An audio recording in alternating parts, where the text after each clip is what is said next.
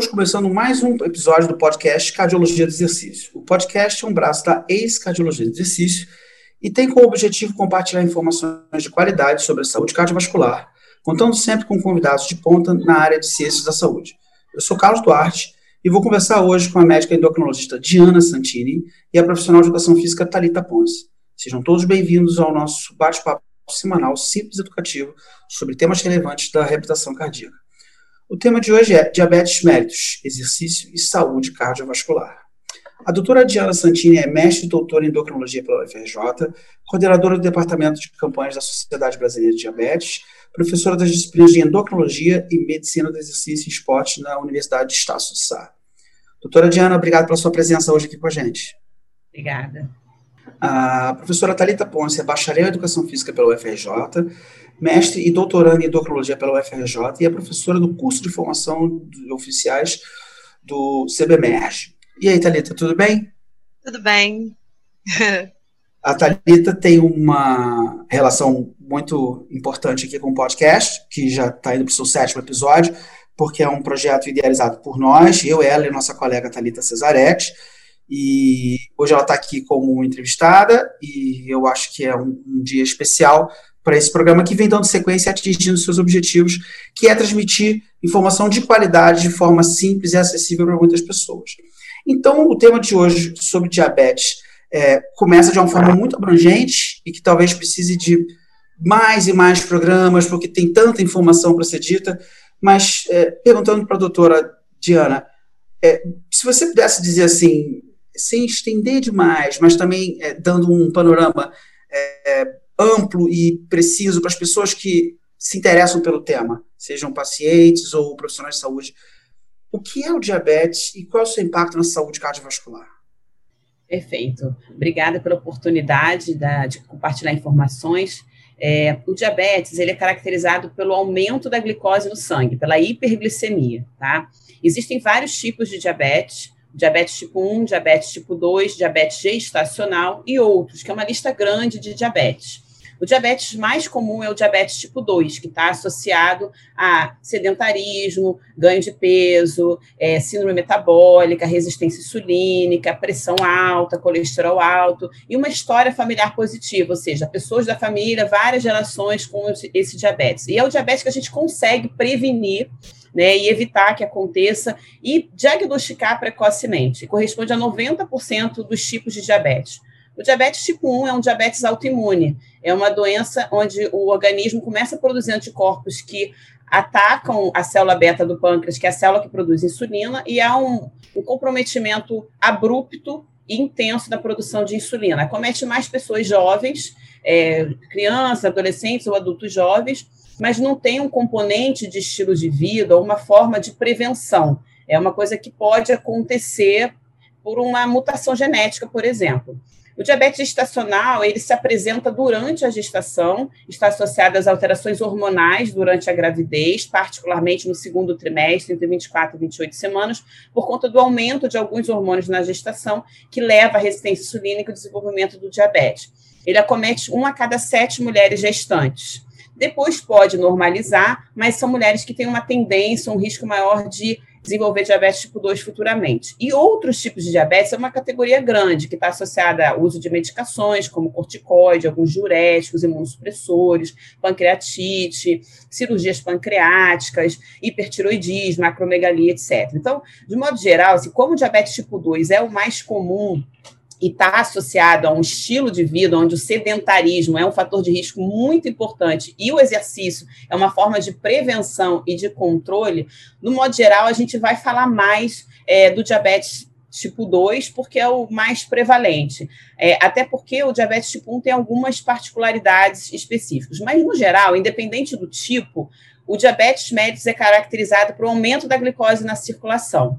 E esse aumento da glicose na circulação, ele acarreta uma série de consequências, porque essa hiperglicemia, ela tem, ela, ela não pode ficar na corrente sanguínea, a glicose precisa entrar na célula para que a célula exerça suas funções. A falta da insulina ou uma insulina que não funciona bem, não consegue abrir a porta, né, ou como se fosse a chave da célula, né, para entrar a glicose dentro da célula. Ela seria a, a, a grande chave para entrada da, da, dessa glicose na, dentro da célula. Então, a célula não recebe glicose. Se a célula não recebe glicose, que é o seu principal substrato energético, começa a haver comprometimento no seu funcionamento, ela começa a tentar transformar outros substratos para gerar energia, e aí começa a disfunção celular e a disfunção endotelial. Então, o grande problema do diabetes é que essa glicose alta ao longo do tempo vai levar à disfunção da célula, principalmente a célula do vaso, que é a célula endotelial. E todas as consequências crônicas do diabetes está associado a esse comprometimento vascular, que pode ser tanto microvascular do pequeno vaso, quanto o macrovascular dos grandes vasos. Então, do ponto de vista de doença cardiovascular, como você comentou, o diabetes mellitus está associado a uma redução significativa da expectativa de vida em anos. Para se ter ideia, é, em média, uma pessoa com 50 anos de idade, que tem diabetes tipo 2, sem antecedentes de doença cardiovascular, ela morre seis anos mais cedo que uma pessoa sem diabetes tipo 2. É, e está associado a um risco de doença cardiovascular de duas a quatro vezes maior do que uma pessoa que não tem diabetes. A principal causa de morte no paciente diabético é a doença cardiovascular, corresponde aí a cinco, entre 50% e 80% das causas de mortalidade no diabetes tipo 2. A doença renal, que também é uma doença do vaso, mas do microvaso, ela corresponde aí a 10% a 20% como causa de morte. E a doença cérebrovascular, 15%, ou seja, praticamente todas as condições que levam ao aumento de mortalidade no diabetes tipo 2, ela está associada à doença cardiovascular, porque quando a gente fala de AVC, por exemplo, a gente está falando também do global, que são as doenças cardiovasculares. E é por isso que é tão importante o alerta às pessoas, porque dá para prevenir esse aumento de mortalidade, dá para a gente prolongar o tempo de vida, prolongar a expectativa de vida, mas o grande segredo é cuidar adequadamente do diabetes, ou seja, fazer o diagnóstico mais precoce possível, fazer o controle glicêmico de forma intensiva, fazer a prevenção dessas complicações, no sentido de fazer um diagnóstico precoce, um tratamento específico, e a pessoa que segue as recomendações gerais, ou seja, tem uma alimentação saudável, baseada em verduras, legumes, com pouco índice glicêmico, faz exercício físico com regularidade, toma as medicações, faz exames preventivos, ela consegue ter uma vida longa sem nenhuma complicação.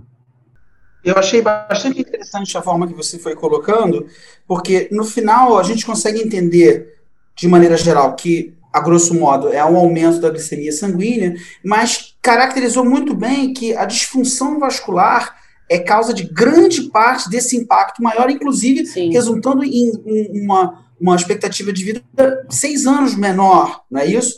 Exatamente. Mostrando que a causa, causa cardiovascular é a maior causa de morte nos diabéticos, né? E que para tentar atenuar isso, e nós vamos falar mais sobre isso mais à frente, é, é o tratamento para evitar as consequências do diabetes para evitar exatamente. essas sequelas, não é isso? Exatamente, exatamente. Interessante. E aí, então, dentre os tratamentos, você falou que a, a, a o aspecto a, assim, do tratamento, um deles seria, seria você poder fazer exercício físico, né? é, é, um, é uma forma bem importante. Aí eu pergunto para a Thalita agora, em relação ao exercício físico, qual é o papel do exercício físico na prevenção e no tratamento do diabetes? Porque, obviamente, tem uma série de medidas farmacológicas, consultas, etc, etc, etc, mas o exercício tem um papel importante. Mas quão grande ele é? Alguém deixa de tomar remédio só porque faz exercício? Qual é o real, é, qual é a real expectativa do exercício físico como uma ferramenta para é, prevenção e tratamento do diabetes? Bom, primeiro eu queria agradecer, né, estar tá aqui. É uma alegria ver que o projeto está seguindo em frente, está crescendo, está dando frutos bonitos. Feliz de ter participado do início. Infelizmente, precisei me afastar por questões pessoais, mas desejo vida longa ao projeto. Bom, o exercício, quando, como a Diana falou, né, quando a gente está falando em diabetes tipo 2, a gente tem um processo de possibilidade de prevenção de desenvolver o diabetes através de uma rotina regular de exercício físico, né, evitando sedentarismo, associando, logicamente, isso a uma alimentação adequada, né, e aí a gente tem aonde o exercício entra como uma possibilidade de prevenção. É claro que para qualquer tipo de doença, se a gente tem uma vida saudável, a gente é, reduz riscos, mas isso já não se aplica de forma tão direta quando a gente fala em diabetes mellitus tipo 1. Né? Eu, além de professora de educação física, é, também tenho diabetes mellitus tipo 1 diagnosticada há 19 anos, né? O que, o que mostra que, de fato, ter uma rotina saudável não é tão determinante para o DM1, porque quando eu descobri, eu era meio que uma mini atleta. Eu era uma atleta amadora, praticava esporte a tarde inteira e ainda assim eu vinha abrir o diagnóstico de diabetes tipo 1. Então, é, falando assim um pouco do meu relato, acho que a gente consegue entender que a condição de prevenção está mais relacionada ao diabetes mellitus tipo 2, né? Porque aí você evita a obesidade, evita as doenças associadas e a vir a ter o diagnóstico de diabetes mellitus tipo 3. Quando a gente fala em tratamento, eu já vejo o exercício entrando para todos os tipos de diabetes, porque melhora o controle glicêmico, a modulação glicêmica, né? É, vou usar aqui um exemplo meu mais uma vez, né? Uh, numa participação que eu tive num acampamento e eu todos os dias pela manhã tinha exercício físico e eu precisei tirar minha insulina rápida da manhã, porque chegava 11 horas da manhã eu fazia hipoglicemia. E aí eu fiz um teste um dia, botei só insulina lenta e cheguei e fui medir antes do almoço, minha glicose estava em torno de 89, 90, estava algo assim, tem bastante tempo isso. Mas a gente consegue identificar aí a importância do exercício físico, né? E aí, falando de uma forma um pouco mais técnica, a gente sabe que durante o exercício físico a gente tem uma melhor captação da glicose, tanto pelas vias que dependem da insulina, quanto pelas vias que não dependem da insulina, e que esse efeito perdura tanto duas horas após o exercício com as vias que não dependem da insulina, quanto 48 horas após o exercício das vias que dependem da insulina, estando mais eficientes, mais ativas. E aí, o que, que, o que, que a SBD sempre recomenda nos seus posicionamentos? Né? Que as pessoas mantenham uma atividade física regular, uma regularidade na sua, no seu exercício físico, no seu treinamento, não deixando de treinar mais de 48 horas, não dando um intervalo maior de 48 horas entre uma sessão de treinamento e outra, para que a gente possa aproveitar é, de forma crônica esse benefício e, a partir daí, melhorar a nossa modulação glicêmica, a necessidade de medicamento ou de insulina. Então, assim, o exercício físico, ele pode ser visto aí tratamento do diabetes, a Diana pode até me corrigir se eu estiver exagerando, mas eu acredito isso não só como profissional de educação física, mas como é, pessoa com diabetes tipo 1, eu vejo essa importância do, do exercício físico como parte do tratamento. Se a Diana quiser falar alguma coisa para complementar, acho isso interessante. Não, sim, é, sem dúvida nenhuma, é, a Thalita colocou perfeito. O diabetes tipo 1, ele não tem como prevenir, mas o exercício faz parte do tratamento, ele é um dos pilares do tratamento. Quando você usa, quando você faz exercício, você diminui muito a quantidade de insulina, a necessidade de insulina, então melhora bastante o controle glicêmico, independente do tipo de exercício, qualquer atividade física melhora é, a hemoglobina glicada, promove uma queda da hemoglobina glicada, diminui a necessidade de insulinas rápidas e a quantidade total de insulina no dia e no dia seguinte, ou seja, 24 horas depois é, disso. Então, ele faz parte do tratamento do diabetes tipo 1. E todas as pessoas que fazem exercício são, e têm diabetes tipo 1, elas referem exatamente isso, essa melhora expressiva e a redução da quantidade de insulina. O grande, a grande questão é o cuidado que ela deve ter em relação a episódios de hipoglicemia, porque se ela não tiver preparada para isso, ela pode é, eventualmente experimentar isso. E para o diabetes tipo 2, é, existe um, um, um, estudo que é chamado DPP, é o Diabetes Prevention Program. Foi um estudo longo, um dos estudos mais conhecidos na área de prevenção de diabetes, que é, exatamente queria dizer o que, que era mais importante para diminuir o risco de uma pessoa pré-diabética, com síndrome metabólica, com risco de diabetes, o que, era mais importante para ela não desenvolver diabetes. E esses pacientes que é, entraram no estudo eram pacientes que não tinham diagnóstico de diabetes, mas eram pacientes na faixa de risco, que são os pré-diabéticos.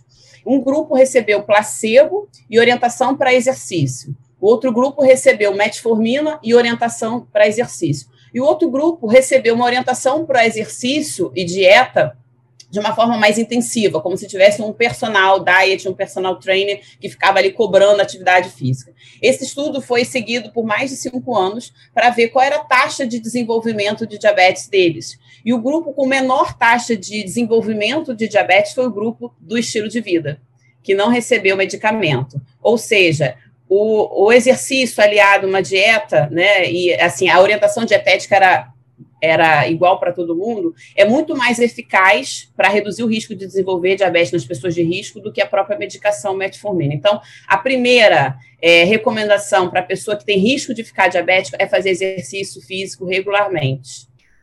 Que bacana, importante informação, é, assim, bem é, precisa e enfática, né? Tem que ser enfático, tem que dar ênfase nisso mesmo, não tem muito para onde correr. Então, a Thalita falou sobre é, prevenção tratamento, mas antes de, de, de, a gente conseguir sintetizar isso, seria dizer assim, qual? Qual tipo de exercício? Aeróbico, força, de maneira geral. Como a Diana falou. Como a Diana falou, todos. todos os tipos de exercício vão trazer benefícios. A questão é, o profissional que está acompanhando esse, essa pessoa com diabetes, ele precisa estar tá inteirado do efeito do tipo de treinamento. Quando você sobe a intensidade do treinamento, você tende a estimular a atividade de hormônios contrarregulatórios, estimulando também uma elevação da glicose na corrente. Quando a gente trabalha com exercícios aeróbios, a gente já tende a aumentar o consumo e ter uma, uma tendência maior à queda da glicemia na corrente. Né? No último posicionamento da SPD veio uma recomendação muito interessante, além de a alternância entre os estímulos, que já vem já algumas, alguns posicionamentos, veio falando inclusive sobre o HIT, para pessoas com diabetes, melhorando a estabilidade glicêmica, evitando o que a Diana falou, o risco de uma hipoglicemia durante ou após o treinamento. E assim, também experimentei isso, agora falando como pessoa com diabetes, fiz esses testes comigo, e é muito interessante ver o resultado, né? Outro dia eu brinquei com isso lá no quartel onde eu trabalho, fiz uma corrida onde eu dei seis tiros de 30 segundos seis tiros de 30 segundos, acabei a corrida, minha glicose chegando a 224. Eu falei, meu Deus, o que que eu fiz? Daqui a pouco acabei o banho, tava 150, tava ela lá 140, foi modulando, foi arrumando, e não fiz hipoglicemia perto da hora do almoço, porque eu treinei pela manhã. Eu tava ótima, eu tava super inteira, assim. Então foi bem essa interessante. Modulação, essa, essa modulação, é bem interessante.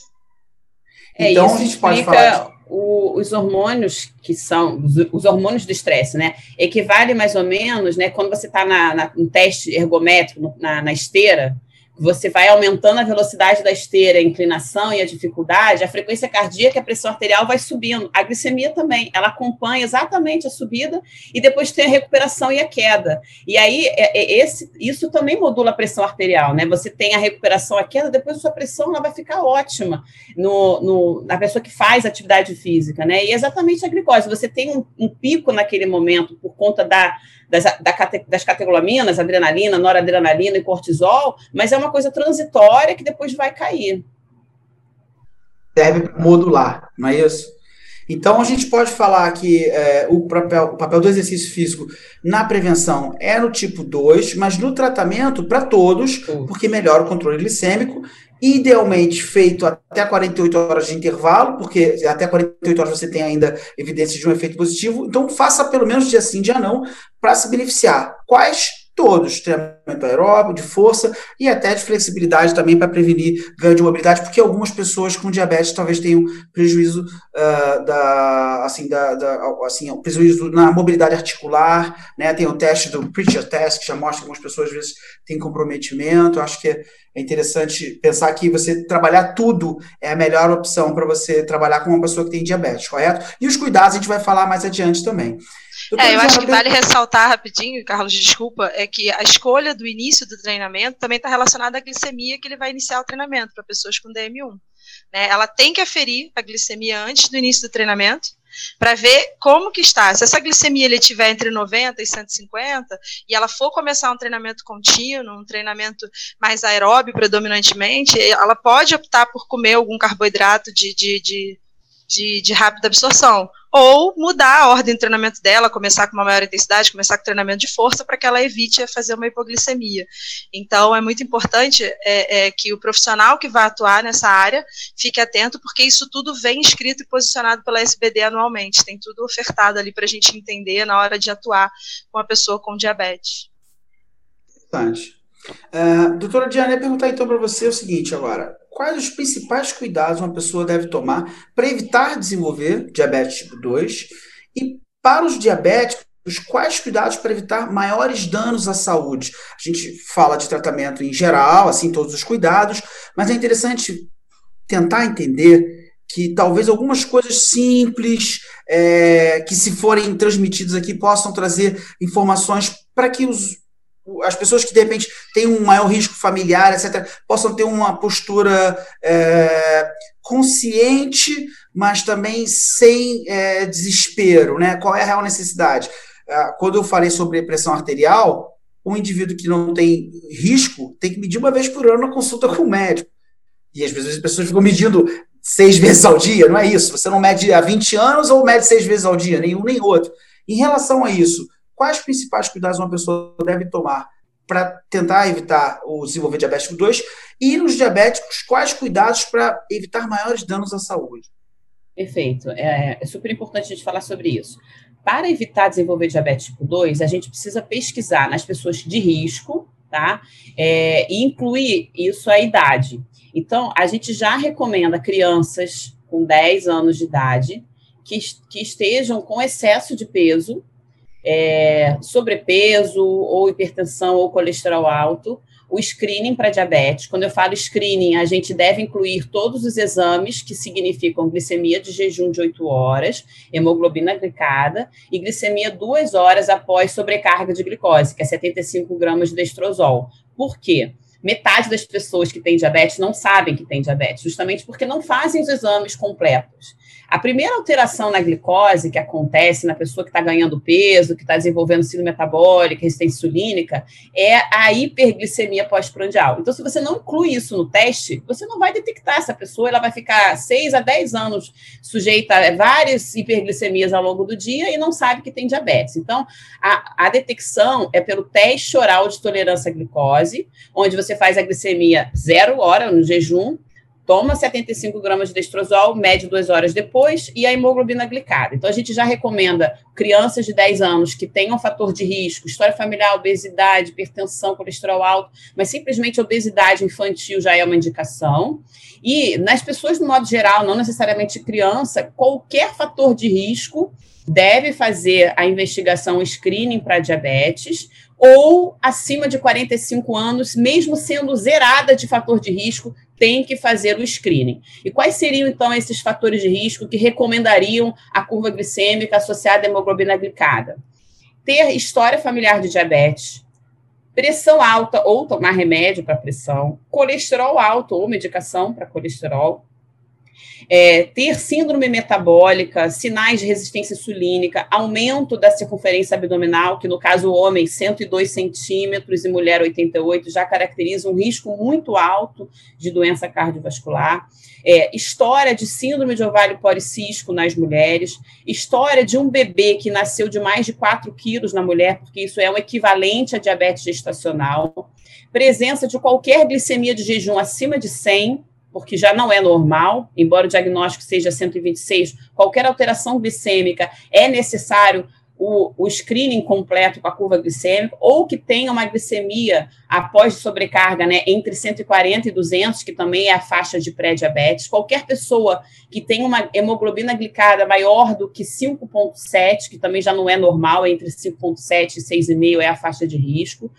é, sintomas de emagrecimento, poliúria, polidipsia, turbação visual, tudo isso também são sintomas de diabetes e, obviamente, deve fazer esse teste. E se a pessoa não tiver risco nenhum, e, ah, e um outro risco importante é excesso de peso, né? Obesidade ou sobrepeso também é fator de risco e deve fazer investigação em qualquer idade.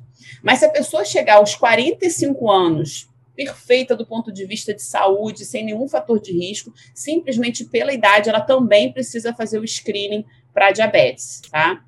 É, e aí a gente vai acompanhando esses fatores, né? Se, se ela tiver tudo normal, todo ano a gente recomenda a repetição se ela tiver fator de risco. Se ela não tiver fator de risco nenhum, você vai fazer a cada cinco anos. E se a pessoa já é diabética, quais são os cuidados para evitar os maiores danos à saúde? Aí já viu que é diabético. Aí agora vamos lá, então tem que começar a cuidar. Obviamente, uma série de medidas, mas aí, opa, pelo que a gente entendeu aqui no programa, cuidar das artérias. Exatamente. É, quando a gente fala de tratar diabetes hoje, a gente fala, a gente tem como objetivo principal é, evitar as complicações crônicas do diabetes. A gente não quer só deixar a glicose normal. O grande objetivo é que essa glicose alta não leve a complicação.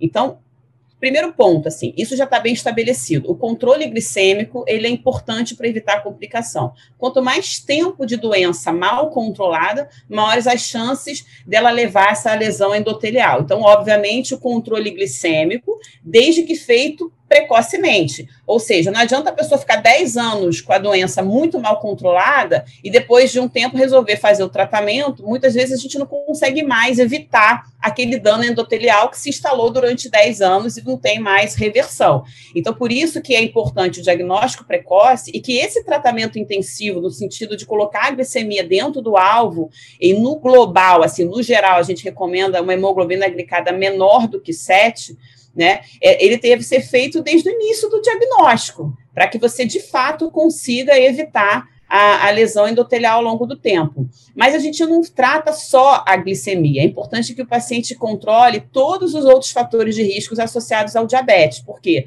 em geral, diabetes, a pessoa que tem diabetes tipo 2, ela também tem excesso de peso. 75% das pessoas com diagnóstico de diabetes tipo 2 está acima do peso tem ou sobrepeso ou obesidade. Então, é uma condição bastante relacionada e é um dos principais fatores de risco para o desenvolvimento do diabetes, o excesso de peso, particularmente o excesso de gordura visceral, a gordura intraabdominal. Então, às vezes, a pessoa nem tem o IMC de obesidade ou, ou sobrepeso, mas ela é uma pessoa sarcopênica, com membros finos, com uma redução de massa muscular e um aumento de, de gordura visceral. E aí você vai fazer o IMC, está no IMC de 23, 24. Então, não é só o, a questão do peso, mas como essa gordura está é, distribuída.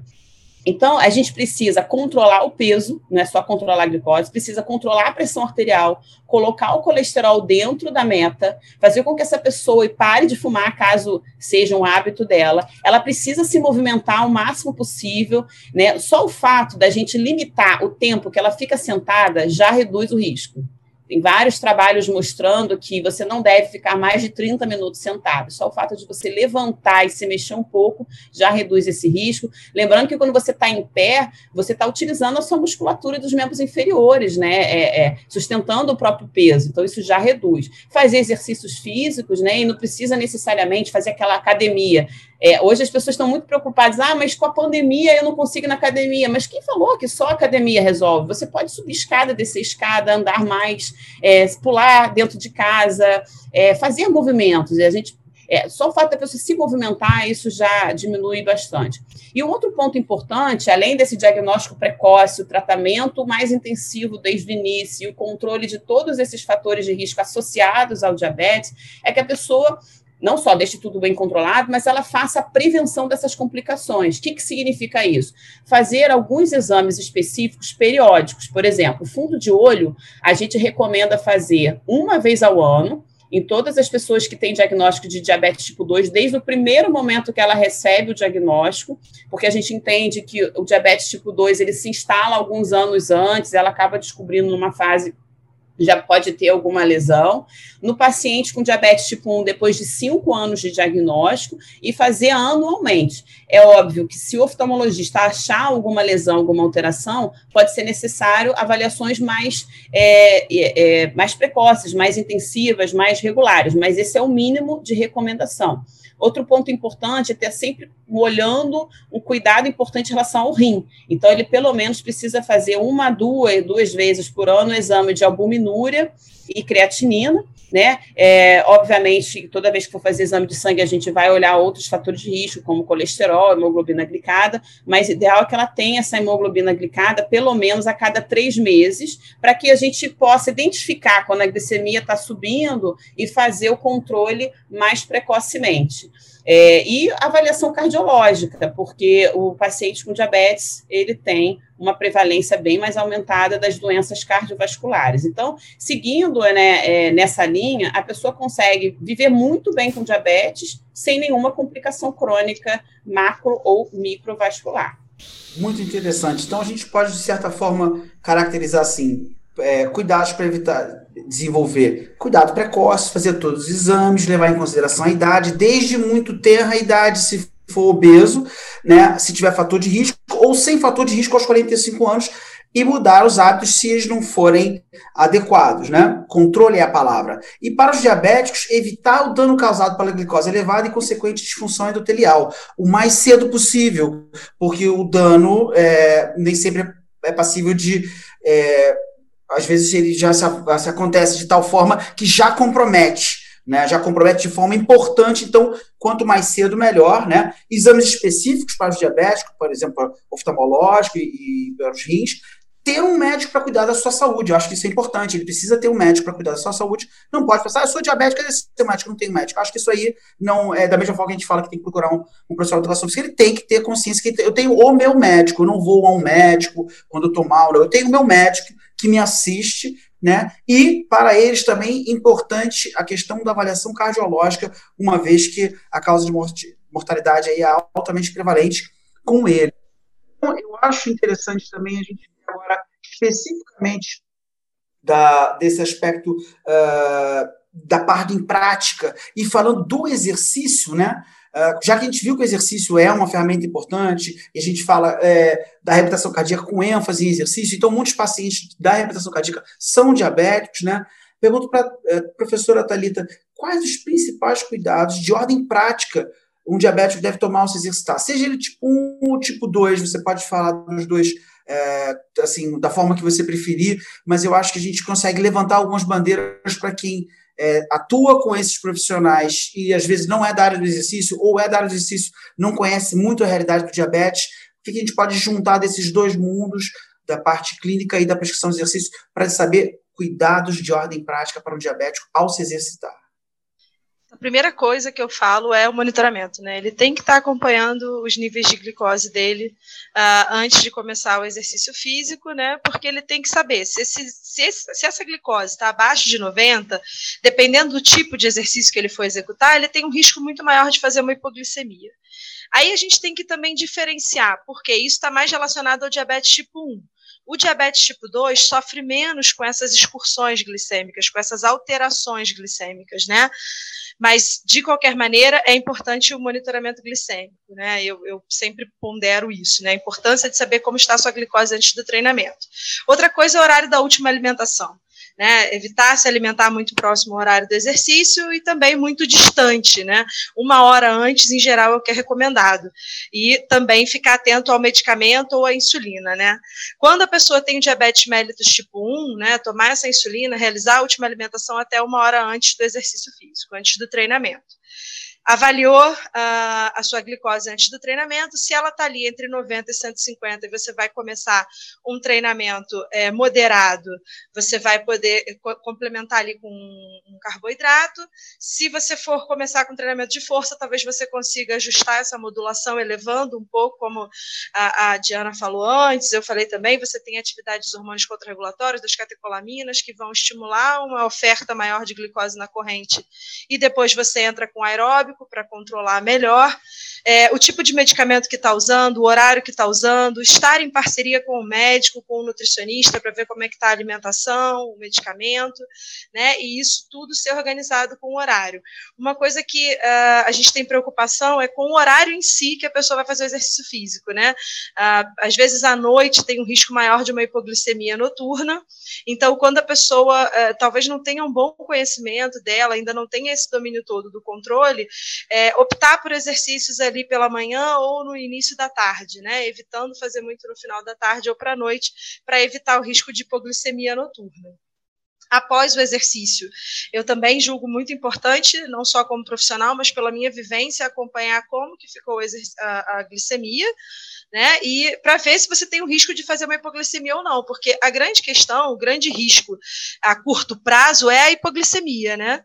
Agora, para uma pessoa com DM2 que não tenha um bom controle, a gente tem que estar atento também à glicose, porque se ela está iniciando esse exercício com a glicose acima de 250, ela tem o risco de estimular atividades hormônios contra-regulatórios pela falta da oferta da glicose e acabar o exercício com a glicose mais alta.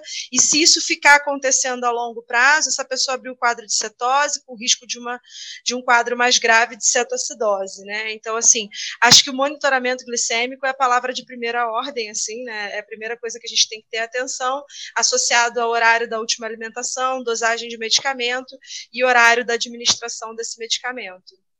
Fora eu os cuidados que... gerais, né? Porque se a pessoa já tem uma complicação para DM2, a gente também tem que ter atenção uh, ao risco dela se machucar, enfim, uh, se ela tem alguma uh, neuropatia autonômica, enfim, isso tudo o médico e o professor de educação física precisam discutir também. Acho que a dica é falar alguma coisa importante. É, é só para complementar essas recomendações para controle glicêmico, né? A, a, gente tem alguns riscos para o exercício. Então, a, é, a, gente recomenda, no geral, que as pessoas se movimentem, se, se exercitem, mas quando a gente vai falar de exercício mais intenso, existem alguns cuidados importantes, principalmente porque a doença cardiovascular é altamente prevalente nos pacientes com diabetes, né? Então, é, a gente recomenda que esses pacientes tenham uma avaliação cardiovascular antes para que a gente consiga detectar qualquer alteração isquêmica, arritmia, algum risco, trate isso antes. Né, alguns cuidados em relação à glicose e retina, é, fazer exercícios com a glicemia acima de 250 pode ser perigoso. Então, a gente, é, a gente considera assim, início, ao iniciar o exercício, a faixa segura de glicemia é entre 90 e 250. Tem gente que acha assim, ah, minha glicose está 300, eu vou fazer exercício porque assim vai abaixar. Errado. 250 seria considerado ponto de corte de segurança. Nesse valor, a pessoa precisa fazer o teste de cetona. Por quê? Porque o aumento da glicose, principalmente se for um exercício mais intenso durante a atividade física, vai piorar a desidratação. E se esse paciente está com a glicose alta assim, é porque está faltando insulina. É, e esse aumento da glicose pode precipitar, sim, um quadro de cetoacidose. E, além disso, tem o risco de descolamento de retina e perda da visão. Então, é, é, essa medição antes do exercício é fundamental, mas mais importante ainda para aquelas pessoas mais lábeis, né? Que são o paciente que tem diabetes tipo 1, que depende totalmente de insulina. Então, a recomendação no geral, em termos de controle glicêmico, fica assim: entre 90 e 250, você pode fazer exercício. É recomendado você administrar 30 gramas de carboidrato antes do treino e a cada hora, dependendo da intensidade é, e a dose de insulina circulante ou que ele toma em geral, tá? Se ele tiver com a glicemia entre 150 e 250, ele pode postergar o início de carboidrato quando a glicemia chegar a 150. Não é necessário fazer neste momento, você pode aguardar. E pode ser que a pessoa fique três horas pedalando, mas pode ser que ela faça um exercício de 40 minutos. Então, essa recomendação vai depender também do volume de exercício e, óbvio, também do, da intensidade do treino. Se a glicemia estiver acima de 350, não deve fazer exercício, tem que medir a cetona, fazer insulina, hidratar e só iniciar atividade física quando essa glicemia estiver menor do que 250 por conta desses riscos, né? Tanto da cetoacidose quanto do descolamento de retina, etc. É, outra coisa importante, né? Além de poder causar descolamento de retina, pode levar a uma hemorragia retiniana em quem já tem uma retinopatia proliferativa. Então, pode agravar a doença é, microvascular, né, por conta dessa alteração mais expressiva da glicose. É, outra coisa, em relação a quadros de nefropatia, né, pacientes com microalbuminúria, sempre ficou muito essa dúvida se exercício intenso pode piorar, porque vai levar uma, uma perda é, transitória naquele momento de é, proteína na urina, mas isso não piora nem agrava os quadros de nefropatia. Né? Outra coisa importante é em relação à hipertensão, que é bastante associada ao diabetes tipo 2. Então, da mesma forma que a gente toma cuidado em relação à glicose, ele também não deve fazer ou iniciar exercício com a pressão alta ou pressão descontrolada, porque isso pode também levar a algum quadro agudo, isquêmico, é, inclusive é, AVC ou derrame. É, outro ponto importante é em relação ao pé ao, ao risco né, de, de, de, levar a uma lesão no pé naquelas pessoas que têm neuropatia. Quem tem neuropatia, ela tem, tem um comprometimento da sensibilidade dos pés. Então, ele pode, eventualmente, quem faz maratona, corre, né, por um período mais longo, é, a, a, própria endorfina do exercício já faz ele não sentir a dor, de modo geral, pelo menos diminui muito essa percepção, né, porque aumenta o limiar para a dor. E se a pessoa estiver usando um sapato apertado, né, é, é, que, tenha, que esteja causando algum atrito, algum trauma, ela pode não perceber e chegar no estágio mais avançado. Então, a gente recomenda sempre cuidado com os pés, estar tá sempre olhando, observando para ver se não tem nenhuma lesão, nenhuma úlcera, né? Tem muita gente que acaba perdendo a unha, não precisa nem ser ter diabetes para ter esses traumas né, no pé, para quem faz corrida mais prolongada. É, e esse é um cuidado que a gente deve chamar atenção, e todo, toda pessoa com diabetes ela precisa ter seus pés examinados, né, sempre em relação a pé diabetes, pé diabético ou neuropatia, etc. E um outro ponto de risco também para o exercício, que a gente recomenda tanto, mas as pessoas precisam saber de alguns cuidados, né? É da neuropatia autonômica existe a, a, uma prevalência aumentada nas pessoas com diabetes de desautonomia, de hipotensão postural, principalmente o diabético tipo 2, né, que já é um paciente que tem uma doença mais crônica. E aí, durante o exercício, você desidrata mais, você pode ter uma dificuldade maior de termorregulação, né, à noite você pode ter uma visão noturna prejudicada, né, por conta da, da reação papilar, né, porque a reação de, de, contração das papilas, ela é uma, uma reação autonômica, e, e, isso também pode prejudicar, levar algum tipo de acidente. São pessoas que têm, quem tem neuropatia autonômica tem maior suscetibilidade à hipoglicemia, né, hipotensão, hipotensão postural do modo geral, e por isso que é tão importante essa avaliação cardiovascular é, no início para a, a atividade física. Agora, quando a gente fala de se movimentar ou uma simples caminhada, é, esses riscos são bem menos intensos, né? E a minha preocupação também é não desencorajar que as pessoas se movimentem ou façam exercício, porque falando assim parece assim, nossa, então não vou fazer exercício não, eu posso ter tudo isso, vou ficar cego, vou perder meu pé, não é bem assim, a gente está falando aqui de um exercício mais intenso, porque a gente, a gente pode recomendar exercícios de alto nível, inclusive tem várias pessoas diabéticas com diabetes que são atletas de competição, atletas de alto rendimento, e não há contraindicação nenhuma para ser um atleta de alto rendimento tendo diabetes tipo 1. Quer ver um grande exemplo? É, não sei se vocês lembram da, da Copa do Mundo, do primeiro do, do, do, do gol que o, o, o Nacho Fernandes fez, que é um jogador do Real Madrid, ele tem, ele com 20 anos, né, conseguiu na carreira profissional é, uma das maiores é, é, é, provas do mundo, né, que foi fazer um gol de Copa do Mundo. Ele tem diabetes tipo 1, e quando ele descobriu o diabetes tipo 1, falaram para ele que ele não podia mais jogar. Né? Ele teve que vir vários médicos até alguém falar para ele: não, você pode jogar, só que você tem que ter alguns cuidados. Né? A gente tem vários exemplos de atletas é, que são diabéticos, têm diabetes tipo 1 e que são campeões e medalhistas, né? e isso não contraindica em nada. É, campeões olímpicos, eu acho que isso não é incomum. É legal ter esse tipo de esclarecimento, que pode ter pessoas ouvindo e, e entender esse diagnóstico como uma sentença, na verdade, ele é só um, um, ela vai demandar somente uma atenção e um direcionamento e um cuidado maior. Nesse sentido, então, revendo o que a Thalita falou, monitoramento, é, cuidado do horário da alimentação, tipo de medicamento que você usa interfere com o treino, né, com o tipo de exercício, cuidados ortopédicos, falando também que a Diana mencionou, administrar de forma criteriosa o tipo de exercício, já que força hiperglicemiante e aeróbico hipoglicemiante, levar isso em, em consideração quando for fazer, cautela em relação ao horário de exercitar e uma faixa segura para iniciar exercícios de 90 a 250.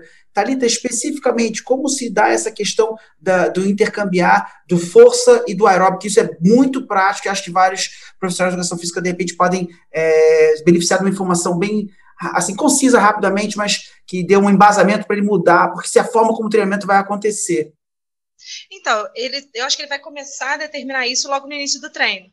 Né? Se ele no início do treino mediu e naquele dia está previsto fazer um treino somente aeróbio, predominantemente aeróbio, como a Diana falou, né, que vai ter um volume maior, enfim, ele já pode administrar ali o carboidrato no início e ficar atento, de ter, dependendo do tempo que ele vai ficar exposto àquele exercício, a outras é, quantidades de carboidrato que forem necessárias, né? Três horas de pedal até 60 minutos, já, a partir de 60 minutos já é recomendado, né? Uma nova administração de um carboidrato. Agora, se ele naquele dia fez, marcou lá, eu vou dar o personal para o meu aluno é, com diabetes, né? Tipo 1. E eu tenho um momento para o treinamento de força e um momento para o treinamento aeróbio. Eu posso simplesmente virar para ele e falar: olha, sua glicose agora está 110. Vamos começar pelo treinamento de força? Para a gente evitar vir a ter uma hipoglicemia. E ele começa pelo treinamento de força. Ou então, não, hoje tem um treinamento intervalado na esteira. Ele começa subindo a intensidade no treinamento de corrida, para depois baixar a intensidade e aí ajudar nessa modulação. Ele consegue fazer isso, mas sempre conversando com o paciente também, para ver se ele não tomou insulina ali próximo ao horário, que isso é fundamental. Não vai tomar, por exemplo, a insulina ultra rápida, ali em 15 minutos ela tem um pico de ação, não vou tomar 15 minutos antes a minha insulina, nem vou recomendar recomendar isso ao meu aluno, né? Porque vai ele ter um efeito ter redundante, feito, né? Vai ter um efeito redundante, ele tem que ter feito isso até uma hora antes. Mas entrou no treinamento, vê o que, que ele é, é, prescreveu, o que está previsto ali, se dá para fazer alguma alteração ou não, e modular isso com o carboidrato ou a intensidade do exercício. Então, é assim, é, é sempre um prazer para mim estar gravando aqui, com todos os entrevistados. E hoje a sensação que eu tenho é que a gente podia ficar falando horas, tem tantos aspectos, tanta coisa importante, tanta coisa legal, tanta coisa que transforma a vida das pessoas, saber uma informação ou outra. É, fico muito satisfeito de estar aqui é, podendo transmitir isso. Vocês conseguiram, é, acho que, trazer para uma linguagem muito fácil de assimilar informações muito importantes, seja um caso agudo, uma pessoa sofrendo hipoglicemia, você entender que aquilo ali é o maior risco para ela, entender noções gerais é, de longa duração, cuidados com a saúde. Obviamente, a gente pode fazer é, vários e vários programas, e enquanto esse projeto existir, a gente pode utilizar mais coisas passar mais informações, que a gente vê que é uma caixa de Pandora. A gente abre e tem muitos aspectos, muita coisa interessante. É, quer complementar alguma coisa, Thalita? Não, era só a questão da hipoglicemia, que ela é importante e é importante evitar que ela se agrave, né? É, com o passar do tempo e exposição ao diabetes, a gente tende a ter uma percepção menor que está em hipoglicemia, por isso aumenta a importância do monitoramento, né? E se tiver entrando no quadro de hipoglicemia, tentar reverter o quanto antes, não ficar tentando segurar, o profissional de educação física também que está acompanhando esse aluno, entender que isso é uma emergência, isso não é para esperar um pouco, e se por acaso essa pessoa estiver desacordada, levar uma emergência imediatamente, assim. É, não esperar, não tentar resolver né, de forma aleatória e levar uhum. uma emergência médica imediatamente, porque é bem importante, né, Diana, a questão da hipoglicemia também, né? É, e claro. se a gente parar para ver, assim, eu acho que o grande lição que a gente precisa passar para as pessoas é a educação. Né? Diabetes é uma, uma condição crônica, a pessoa vai precisar é, lidar com isso para o resto da vida, então ela precisa aprender a lidar com essa situação. Então, não, não, não existe cuidados né? e autocuidado. Essa pessoa ela precisa estar tá entendida do assunto, entender o próprio organismo, conversar bastante com o seu médico, tirar todas as suas dúvidas e fazer esse ajuste com o, o exercício. É, e a grande mensagem que a gente quer passar é que a pessoa precisa buscar a informação correta. Com informação, com educação, ela consegue ter uma vida ótima, saudável, sem nenhuma complicação crônica e assim vida normal. É, e até é, o que eu vejo muito assim, muitas pessoas que abrem o diabetes é, acaba sendo um presente para a vida dela, porque com isso, com essa condição, ela começa a estudar mais sobre a saúde, né? A, e ela se torna mais saudável do que ela era antes. Então, é, para algumas pessoas, isso cai como uma, uma luva, assim, ela é, é, é, é a situação que ela precisava para cuidar dela mesma melhor, entrar num programa né, de estilo de vida saudável e fica assim é, ao longo da vida. Né? Acho que essa que é, que é importante, né? essa conscientização geral em relação aos fatores de risco para o diabetes, como o exercício pode fazer parte né, da prevenção e do tratamento do diabetes e os cuidados durante a atividade física para que ela não tenha né, nenhuma complicação para isso, nenhuma lesão, porque exercício dá lesão também para quem não tem diabetes, né? Esporte pode dar muita lesão. Então, é, a gente precisa recomendar o exercício de uma forma segura. A gente quer que o exercício seja para promover mais saúde, né? E não para se machucar. Essa que é, que é a ideia. Bom, então, para finalizar esse programa especial, cheio de conteúdo interessante, muita, o entendimento muito bom, né? A, a Diana e a Thalita se conhecem, não é daqui do programa, tem uma relação, elas podem falar sobre isso agora, na, no encerramento da, do nosso podcast. E num mês especial. Estamos gravando no mês de novembro, que é o mês da campanha Novembro Diabetes Azul. É, Talita, fala um pouquinho então suas considerações, depois a doutora Diana, e aborda esse tema, por favor, para a gente só levantar essa bandeira importante de conscientização, uma vez que educação é um aspecto fundamental em relação ao diabetes. Bom, então, como você falou, né, a gente está no mês de novembro Diabetes Azul, que é o mês de campanha de conscientização do diabetes. Dia 14 de novembro, especificamente, a gente comemora o Dia Mundial do Diabetes, né? Isso é uma ação coordenada entre a Federação Internacional de Diabetes e a Organização Mundial de Saúde. É, enfim, o mundo inteiro está mobilizado, né, em prol da conscientização e da educação em relação ao diabetes, né? E aí eu vou deixar que a Di fale um pouco melhor sobre as ações aqui no Brasil, porque ela quem está à frente tem mais propriedade que eu para falar sobre o tema.